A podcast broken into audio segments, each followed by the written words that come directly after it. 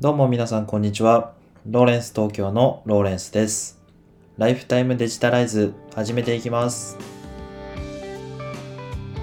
皆様いつもご視聴ありがとうございます。このポッドキャストでは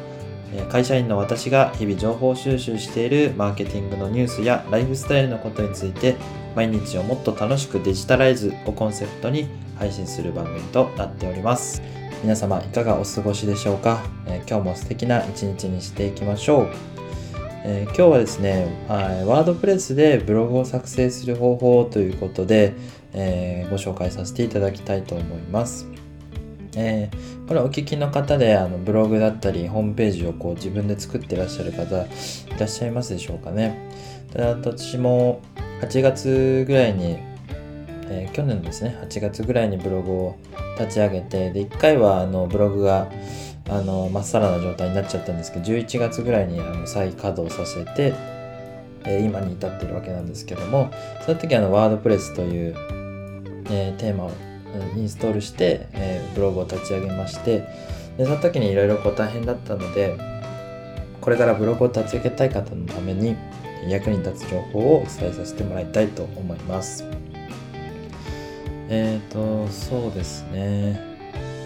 まずブログの解説方法ということなんですけども、え4つのステップに分解させていただきまして、で、1つ目が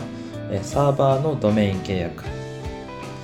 2つ目がえワードプレスのインストール。で、3つ目がテーマのインストール。で、4つ目が、まあ、いろんな初期設定ということですね。まあ、の声で聞くと結構分かりにくいんですけども、えー、と補足としてあの記事をリンクの方に概要欄に貼っておきますのでそちらをちょっとご確認いただければなというふうに思います。でサーバーの契約についてなんですけども1点目のサーバーの契約についてなんですが、えーとまあ、いきなりあのサーバーの契約ということでお金が発生するお話なのでこれちょっと引いちゃうような引いちゃう人いっぱいいますよね。あの私も最初そうだったんですけどもあのサーバーを契約する理由っていうのはその自分のブログサイトをこうデータを保存しておくような場所がインターネット上に必要っていうことなんですよね。えー、と例えば自分の家にあのそういうデータを保存しておくような場所があれば全然契約しておく必要はないんですが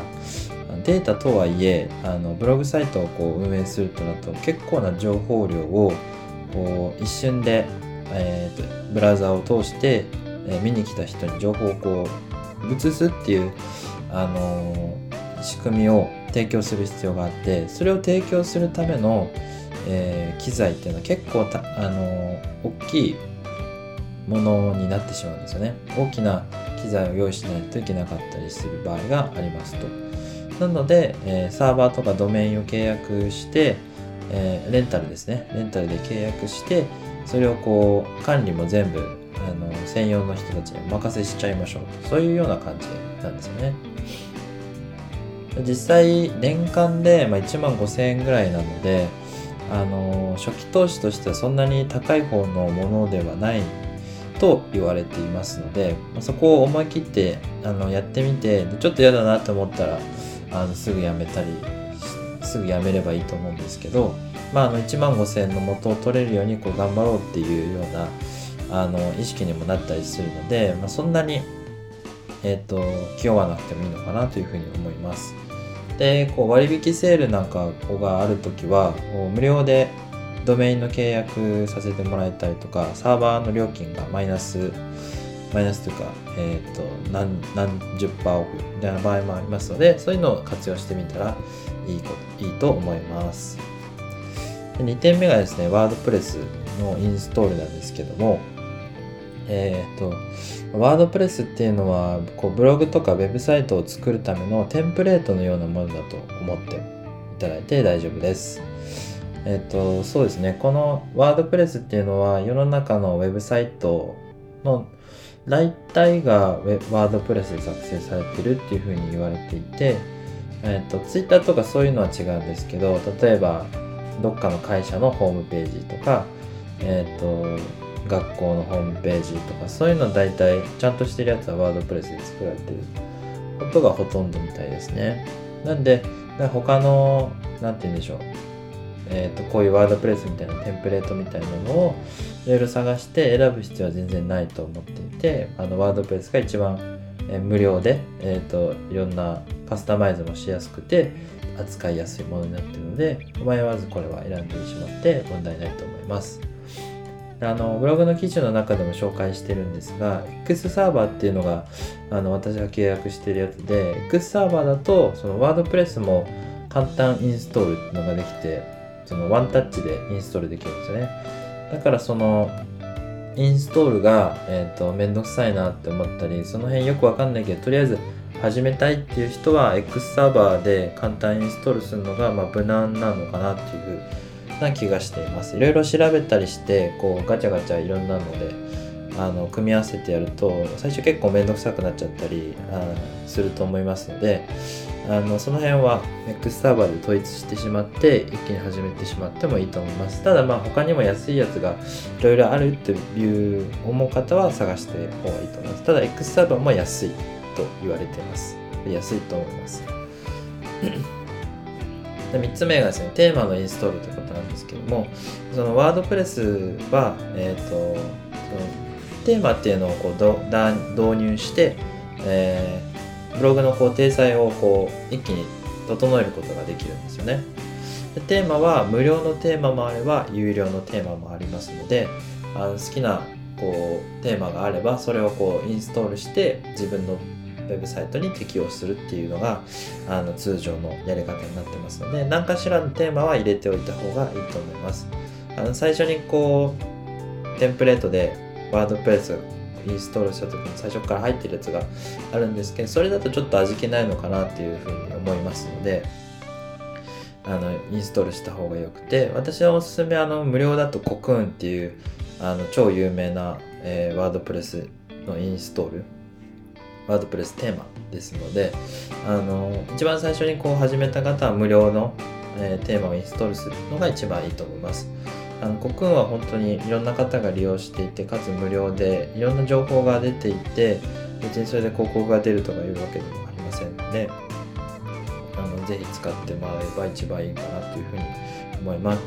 最近ではですねあの有料の最近でこそ私も有料のえテーマをインストールしましてで使い始めたんですけどやっぱりあのカスタマイズの、えーと、自由度はそこまで変わら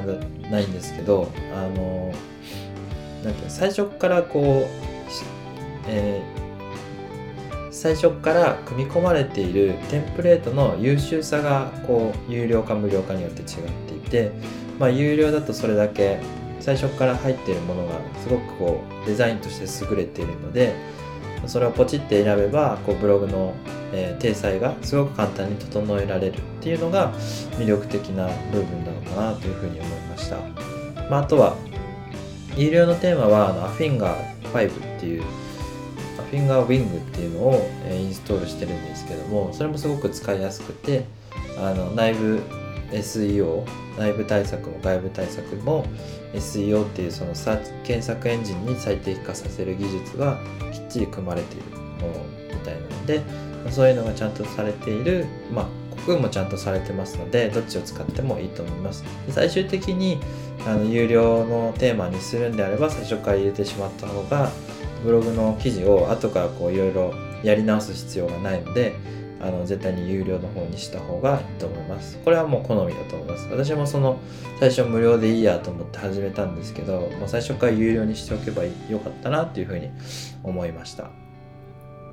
で最後に4つ目ですね。えっ、ー、と初期設定についてなんですけども、まあ、これいろいろあるんですけどえっ、ー、と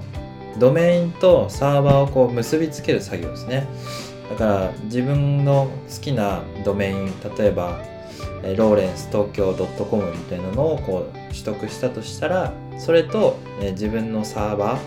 えー、ローレンス東京の X サーバーみたいのがあればその X サローレンス東京の X サーバーと、えー、ローレンス東京 .com っていうのをこう DNS, DNS サーバー設定っていうのをこうかまして、えー、紐付けるわけですね。ただ今 DNS サーバーって言ってちょっと嫌だなって思った方多いと思うんですけどあのこれもそのワンクリックで、あの X サーバーだったらできるのであの本当におすすめだなっていうふうに思ってますちょっと X サーバー押しすぎてなんか押し売りみたいになるのが嫌なんでこの辺に させていただこうと思うんですけどえっ、とまあいろんなサーバーがありますのでこれ自分に合ったサーバーを選んでもらったのが一番いいと思います。まあ、こんな形で、えー、今日はですねブログの設定方法について4つのステップに分けていろいろお話しさせていただきました。あの少し言葉では伝わりにくい部分もあるかと思うんですが文字で伝わりにくい部分っていうのをちょっと言葉で補ってお伝えさせてもらいましたので、えーと、詳しい具体的な設定方法についてはあのテキストベースでご覧になった方が絶対にやりやすいと思いますのであのぜひ概要欄のブログの記事をえご覧いただけたらなというふうに思います。えー、今日はですね、ブログの設定記事についてお話しさせていただきました。えー、ご視聴いただきありがとうございました。えー、ライフタイムデジタライズでした。それではまた。バイバイ。